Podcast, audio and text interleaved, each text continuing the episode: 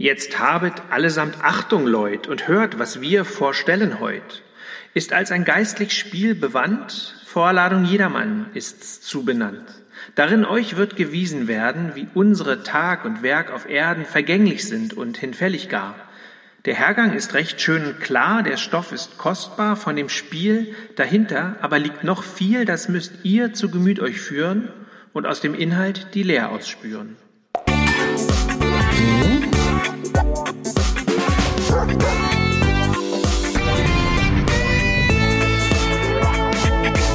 Kulturfritzen, der Kulturpodcast aus Berlin.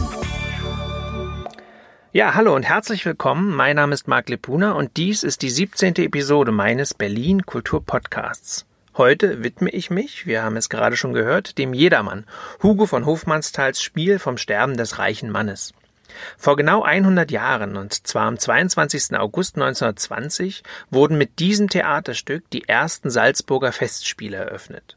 Seitdem ist der Jedermann zum Inbegriff dieses sommerlichen Kulturevents geworden, das als das weltweit bedeutendste Festival der klassischen Musik und der darstellenden Kunst gilt. Nun mag sich manch einer von euch fragen, was der Jedermann dann in einem Podcast zu suchen hat, der sich mit Kultur in Berlin auseinandersetzt.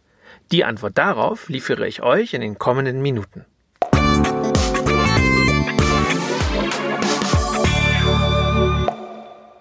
Wenngleich Hugo von Hofmannsthals Jedermann unlösbar mit dem Salzburger Domplatz verbunden ist, beginnt seine Geschichte schon früher. Max Reinhardt, der seine Karriere als Schauspieler 1893 am Stadttheater Salzburg begonnen hatte, baute ab 1901 in Berlin ein beeindruckendes Theaterimperium auf, zu dem unter anderem das Theater am Schiffbauerdamm, in dem heute das Berliner Ensemble zu Hause ist, sowie das Deutsche Theater samt Kammerspielen gehörte. Der Österreicher Reinhardt gilt als einer der radikalsten Erneuerer des Theaters, der dem damals vorherrschenden psychologischen Realismus und naturalistischen Spiel aller Ibsen und Hauptmann ein Volkstheater im besten Sinne gegenüberstellen wollte. Ein Theater, das, Zitat, den Menschen wieder Freude gibt, das sie über sich selbst hinausführt in eine heitere und reine Luft der Schönheit. Kein Erbauungs- und Bildungstheater also, sondern rauschhaftes Gesellschaftserlebnis, Fest, Kult, Ritual und Provokation. In seinem Landsmann Hugo von Hofmannsthal fand er einen Mitstreiter. Ihm lag das Lyrische, Symbolistische. Beide verband das Ziel, dem Theater die großen mythischen Themen zurückzugeben. Mir ist nicht bekannt, wer die Idee hatte, die Geschichte niederzuschreiben, in der ein wohlhabender Mann unerwartet mit dem Tod konfrontiert wird und niemanden findet, der ihn ins Grab begleiten will. Gesichert ist, dass Hofmannsthal sich mit dem Stoff bereits 1903 beschäftigte und Reinhard ihn 1904 ermunterte, die Arbeit nicht ruhen zu lassen. Hofmannsthal begründet die Themenwahl im Vorwort der Erstausgabe mit dem Ziel, den Topos dem Vergessen zu entreißen. Die deutschen Hausmärchen, pflegt man zu sagen, haben keinen Verfasser. Sie wurden von Mund zu Mund weitergetragen, bis am Ende langer Zeiten, als Gefahr war, sie könnten vergessen werden oder durch Abänderungen und Zutaten ihr wahres Gesicht verlieren, zwei Männer sie endgültig aufschrieben. Als ein solches Märchen mag man auch die Geschichte von jedermanns Ladung vor Gottes Richterstuhl ansehen. Man hat sie das Mittelalter hindurch an vielen Orten in vielen Fassungen erzählt. Dann erzählte sie ein Engländer des 15. Jahrhunderts in der Weise, dass er die einzelnen Gestalten lebendig auf eine Bühne treten ließ, jeder die ihr gemäßen Reden in den Mund legte und so die ganze Erzählung unter die Gestalten aufteilte. Diesem folgte ein Niederländer, dann gelehrte Deutsche, die sich der lateinischen oder der griechischen Sprache zu dem gleichen Werk bedienten. Ihrer einem schrieb Hans Sachs seine Komödie vom sterbenden reichen Mann nach. All diese Aufschreibungen stehen nicht in jenem Besitz, den man als den lebendigen des deutschen Volkes bezeichnen kann, sondern sie treiben im toten Wasser des gelehrten Besitzstandes. Darum wurde hier versucht, dieses allen Zeiten gehörige und allgemeingültige Märchen abermals in Bescheidenheit aufzuzeichnen. Acht Jahre sollte es bis zur Fertigstellung dauern, Hofmannsthal entwarf das Stück zuerst als poetisch-symbolistisches Drama, dann als Altwiener Komödie aller Nestreu. Schlussendlich wurden es Knittelverse in der Manier von Hans Sachs. Im Sommer 1911 beendete der Dichter die Arbeit am Jedermann. Im Oktober oder November erschien das Drama dann als Einzelausgabe bei S. Fischer und soll innerhalb weniger Wochen vier Auflagen erreicht haben. Bis zu Hofmannstals Tod im Jahr 1929 sollen es sage und schreibe 70 Auflagen werden. Für die Uraufführung suchte Max Reinhardt in Berlin nach einem geeigneten Spielort. Er fand ihn im Zirkus Schumann, der direkt neben seinem Theater am Schiffbauerdamm stand und später von Reinhardt erworben und zum großen Schauspielhaus umgebaut, eine der bedeutendsten Theater- und Revuebühnen der Weimarer Republik werden sollte. Nach dem Zweiten Weltkrieg wurde es dann der Friedrichstadtpalast, der Anfang der 1980er Jahre abgerissen werden musste. Reinhards Bühnenbildner Ernst Stern ließ in der Manege des Zirkuses ein dreistöckiges Holzpodest errichten. In der unteren Ebene spielten die Alltagsszenen. Die zweite Ebene war Szenerie des Banketts, in dem jedermann seinen Reichtum zur Schau stellt und plötzlich vom Tod angefasst wird. Und der dritte Stock bot Raum für den Auftritt der symbolischen Figuren, also des Glaubens und der guten Werke, die mit dem Teufel um jedermanns Seele kämpfen und schließlich den Sieg davontragen. Am 1. Dezember 1911 wurde Jedermann, das Spiel vom Sterben des reichen Mannes, vor mehr als 5000 Zuschauern uraufgeführt. Die Literaturwissenschaft ist sich uneins darüber, ob sich das Berliner Publikum vom religiösen Gehalt des Stücks und der altertümlich holzschnittartigen Form überwältigen ließ. Ich kann es mir nicht recht vorstellen. Die Zeitung schreiben zwar, dass die Aufführung lauthals beklatscht wurde, die Kritiken waren jedoch allenfalls höflich, zumeist spöttelnd. Alfred Kehr sah einen Berliner Abend voll Naivheit, Norbert Falk zwei Stunden Anschauungsunterricht über das Drama des 16. Jahrhunderts. Nicht selten wird Hofmannsthal Abschreiberei ohne eigenständige Idee unterstellt. Bis heute wird die Qualität des Hofmannsthalschen Jedermanns, der sicher nicht zu seinen stärksten Werken zählt, in Frage gestellt. Die schönste Vernichtung, die ich habe finden können, stammt vom Theaterkritiker Hans Weigel. Das Spiel vom Jedermann ist bitteschön, vom Text her sehr, sehr scheußlich. Es ist Kunstgewerbe minderer Güte. Es ist geschwätzig und unecht und unwahrhaftig und verhält sich zu echter Dichtkunst, wie das Café Dogenhof in der Wiener Praterstraße zu einem venezianischen Palazzo. Im Gegensatz zur Idee und zur Umsetzung wird der Darsteller des Jedermann, Alexander Moissy, durchweg gelobt. Die Berliner Volkszeitung resümiert für die Rolle des Jedermann, die auch an die physischen Kräfte des Darstellers gewaltige Anforderungen stellt, setzte Alexander Moissy seine große Kunst ein. Das Publikum wusste seine Leistungen zu würdigen und dankte ihm zum Schluss durch stürmische Hervorrufe. Hoffmannsthal und Reinhardt wurden zum Schluss vielfach gerufen, noch stärkerer Applaus aber galt Herrn Moissy. Und in der Vossischen Zeitung stand zu lesen: Unter den Einzeldarstellern ragte Moissy hervor der echte Töne der Empfindung sehr fein mit einer gewissen Gebundenheit der Bewegung einte und wirklich das Typische von jedermann mit Temperament auf die Szene brachte. Und jeder Mensch in seinem Bereich schier einer kleinen Gottheit gleich. Moissys Deklamation mag heute befremden und schien auch damals nicht den Geschmack aller getroffen zu haben. So soll der Burgtheaterdirektor Alfred von Berger aus der Hamlet-Inszenierung rausgelaufen sein, weil er Moissys Spielweise widerwärtig fand. Reinhard baute ihn jedoch zum Star auf. Nicht selten spielte er in Stücken von Hofmannsthal. Alfred Polger begründet dies so. Für Moissys Art taugt Hofmannsthals Diktion vortrefflich. Die heimliche Sangbarkeit dieser Werke kommt der Musikalität seiner darstellerischen Kunst entgegen. Er schmeichelt aus der solcher Schmeichelei gern zugänglichen Sprache höchsten Wohllaut, entfaltet allen rhetorischen Prunk einer wahrhaft adligen Sprechkunst. Während Moissy in den Folgejahren zum berühmtesten Schauspieler im deutschsprachigen Raum avancierte, verschwand der Jedermann recht schnell vom Berliner Spielplan. Die österreichische Erstaufführung erfolgte 1913 am Wiener Burgtheater, am Salzburger Stadttheater wurde das Stück 1915 erstmals gezeigt.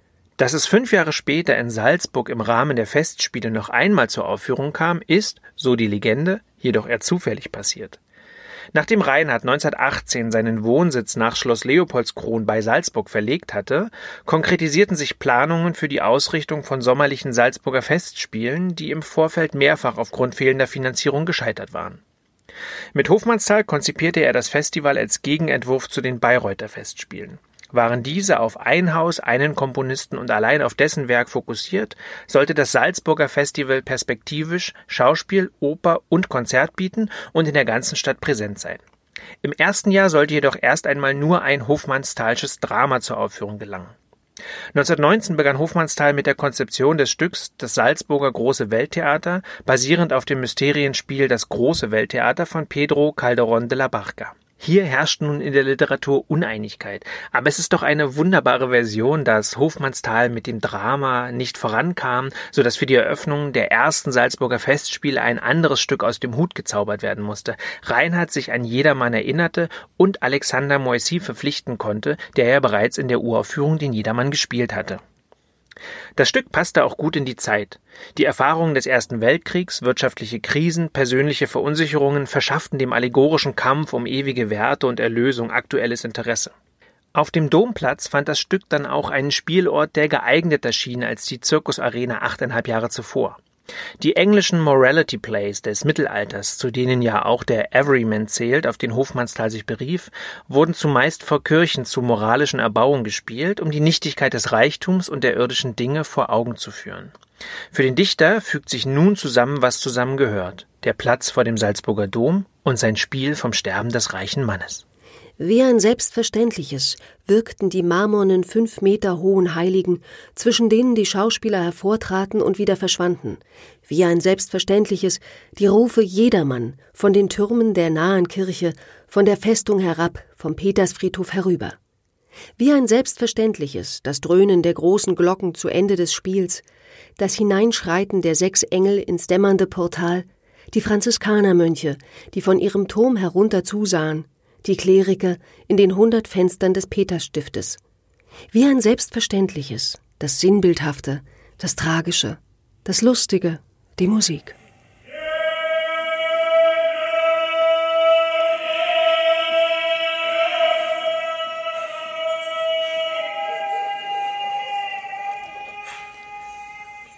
Vor 100 Jahren schallte nun dieser Ruf, mit dem der Tod jedermann vor Gottes Gericht zitiert, erstmals von den Türmen des Salzburger Doms durch die Innenstadt.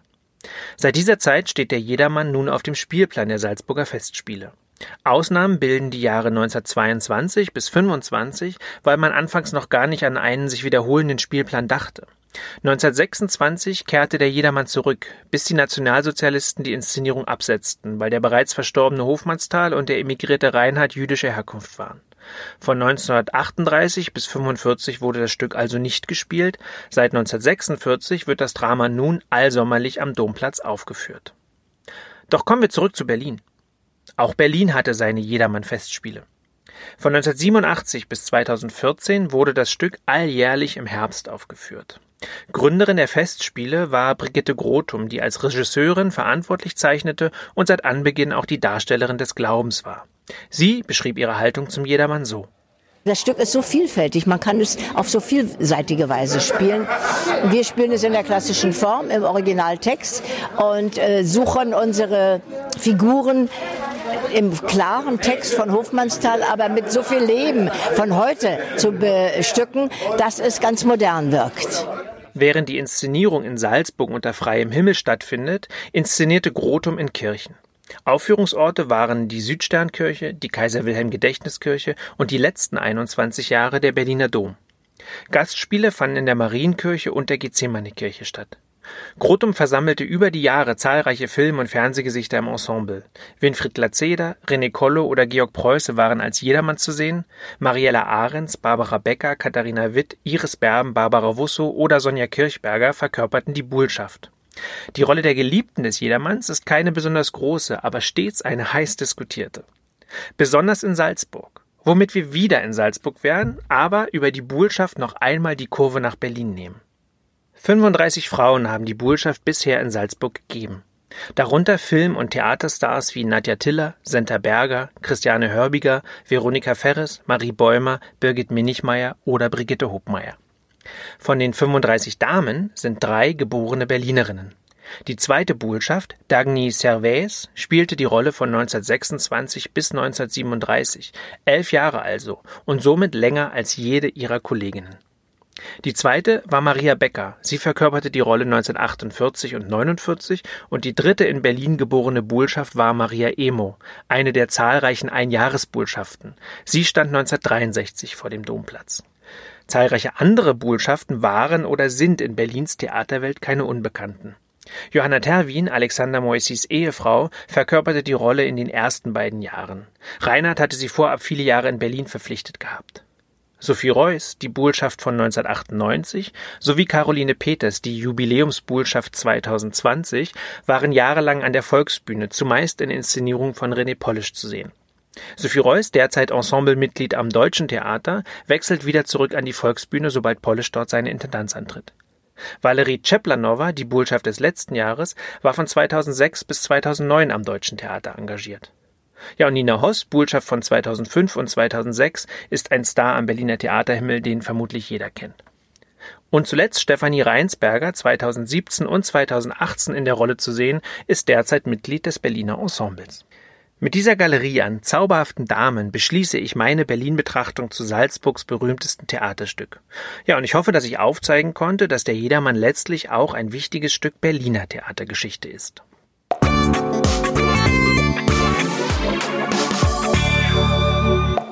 Das war sie, die 17. Episode meines Berlin Kultur Podcasts, mit der Glückwünsche zu 100 Jahren Festspielgeschichte nach Salzburg gehen. Ich möchte mich herzlich bei Jenny Kittmann bedanken, die wiederholt Texte für diesen Podcast eingesprochen hat. Zum Abschluss wie immer der Feedback-Blog. Anmerkungen, Lob und Kritik nehme ich gerne entgegen und nach wie vor freue ich mich über Themenvorschläge. Dies geht alles per Mail an mark mit c.kulturfritzen.net oder ihr kommentiert in den sozialen Netzwerken unter den Postings zu dieser Folge. Die Kulturfritzen findet ihr auf Facebook, Twitter und Instagram. Apple Podcast, was früher iTunes hieß, ermöglicht auch, den Podcast zu bewerten. Hier würde ich mich freuen, wenn der eine oder die andere eine Empfehlung hinterlässt. Damit verabschiede ich mich. Mein Name ist Marc Lepuna. Ich bedanke mich fürs Zuhören.